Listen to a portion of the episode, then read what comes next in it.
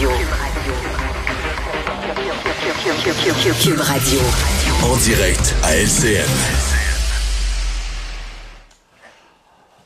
On retrouve Mario Dumont dans les studios de Cube Radio à Montréal. Euh, Mario, ça brasse pas mal dans les rangs du Parti libéral avec l'exclusion de Marie Montpetit. Euh, Est-ce que ça va venir un peu contrecarrer les plans de Mme Anglade dans cette année électorale? Ben, on dit souvent que six mois c'est long en politique, donc c'est une crise. On est quand même loin des élections, mais c'est certain, là, on n'est pas dans, on n'est pas dans la, la préparation qu'on souhaiterait. Euh, prenons ça morceau par morceau. Euh, D'abord, euh, le, le, Parti libéral probablement avait pas le choix. On n'a pas, on veut pas nous donner les détails. Évidemment, il y a une partie confidentielle, mais il semble y avoir plusieurs plaintes euh, déposées euh, qui ont été, dont a été informée la chef libérale concernant la députée Montpetit pour relation avec des employés, harcèlement. Bon, on sait pas trop quel mot employer, puis on, connaît pas la, gravité, la durée, mais il y en a sûrement assez pour que Mme Anglade prenne la décision qu'elle a prise aujourd'hui, avec toute la portée, toutes les conséquences de, de ça.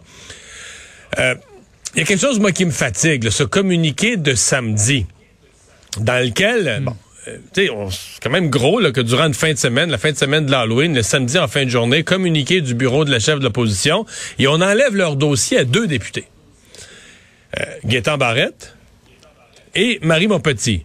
Mais là, après coup, on comprend, puis là, Mme Anglade, ce qu'elle nous expliquait aujourd'hui, que les deux perdent, dans le même communiqué de presse, de presse perdent leur dossier. Mais finalement, c'est pour des raisons complètement différentes. Gaétan Barrette, c'est euh, parce qu'il y aurait euh, sur les, euh, les réseaux sociaux, etc., ce serait mêlé du dossier de la santé, donc qui est pas le sien, du dossier d'un autre. Mais Marie Montpetit, c'était pour des allégations complètement différentes qui ont rien à voir avec ça. Et je trouve que ça, c'est difficilement mélangeable. J'ai l'impression que Gaétan Barrette doit être extrêmement choqué et frustré de voir que lui, on le mêle dans un communiqué avec une affaire d'harcèlement qui ne le concerne pas du tout. Ah, disons de, la, façon que ça a été fait, c'est assez curieux. Conséquence, Pierre, néanmoins, pour demain matin, le, Parti libéral se présente à l'Assemblée nationale. Il est l'opposition officielle. Marie Montpetit est la porte-parole en santé, l'une des plus visibles, qui avait un des plus gros dossiers du gouvernement. Gaétan Barrette était le député de l'opposition le plus féroce, celui que, quand il se levait, c'est celui que les ministres de la CAQ craignaient le plus. Alors, est-ce que le Parti libéral, demain, à l'Assemblée nationale, est une opposition officielle affaiblie? Euh, poser la question, c'est y répondre. C'est évident que oui, bon, il y a d'autres gens qui vont prendre la place, on va reconstruire à partir de là. Mais c'est toute une claque là, pour, euh, pour aujourd'hui. Seront-ils de la prochaine élection?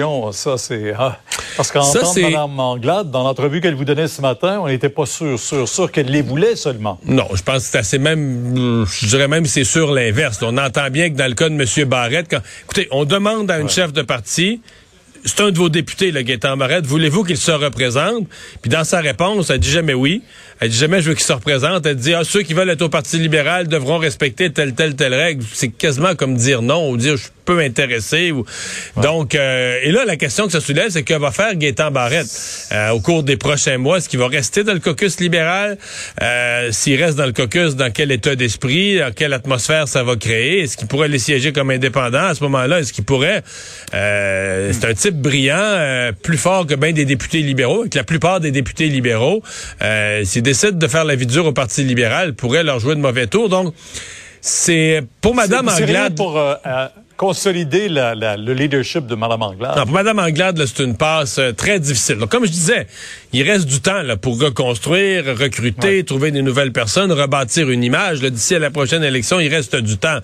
Mais c'était... Euh, la semaine passée, on parlait d'une bisbille, mais là, c'est vraiment... C'est une crise majeure à l'intérieur du, du caucus libéral. Puis là, on connaît pas encore les répercussions dans le militantisme, etc. comment ça réagit dans le parti, comment jusqu'à quel point ça va déstabiliser l'ensemble du caucus. ça laisse quand même même plusieurs autres questions en, en pan.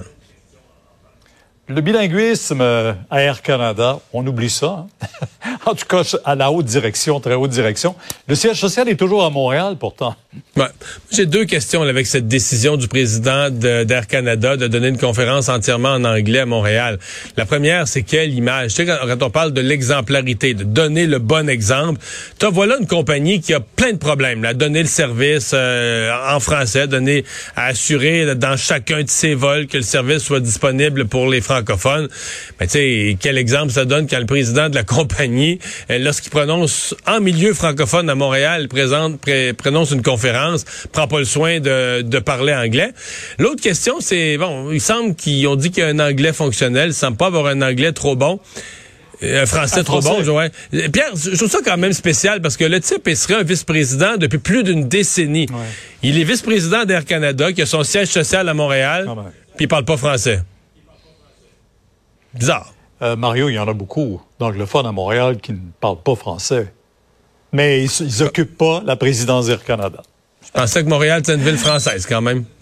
Ben oui, c'est supposé. Euh, Mario, merci. Demain, 10 heures. Au revoir. Peut-être d'autres surprises à votre émission? Peut-être. D'autres émissions, on verra. Au Au revoir. revoir. Alors, Alexandre, qu'est-ce qu'on surveille dans les prochaines heures? Yes, Mario. So. hey, t'es un amateur de vin, toi? Oui? Oui, moi aussi.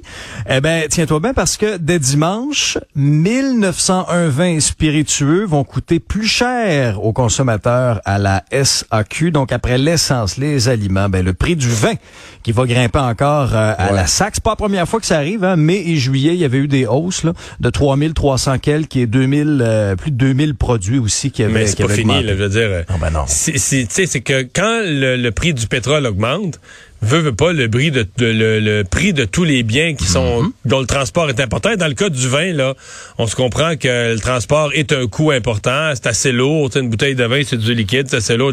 Donc, euh, les coûts de transport font partie de la, de la, de la facture. Et les coûts de transport, ben, c'est pas compliqué, ils sont en forte hausse. Et les coûts de main-d'œuvre aussi, avec la pénurie de main-d'œuvre. les- Donc, il faut s'y attendre qu'un peu partout, euh, l'inflation, à un certain point, engendre l'inflation aussi, là. C'est ça l'effet cumulé de l'inflation. Donc, quand les, les, les prix augmentent, les salaires augmentent, ben, euh, les Ouais. prix des autres items augmentent, euh, finissent par augmenter aussi. Donc, donc, on a jusqu'à dimanche pour remplir notre cave à vin, Mario. C'est bien noté. merci Alexandre, merci à vous d'avoir euh, été là. On se donne rendez-vous demain 15h30. C'est Sophie Durocher qui prend le relais. Bonne soirée.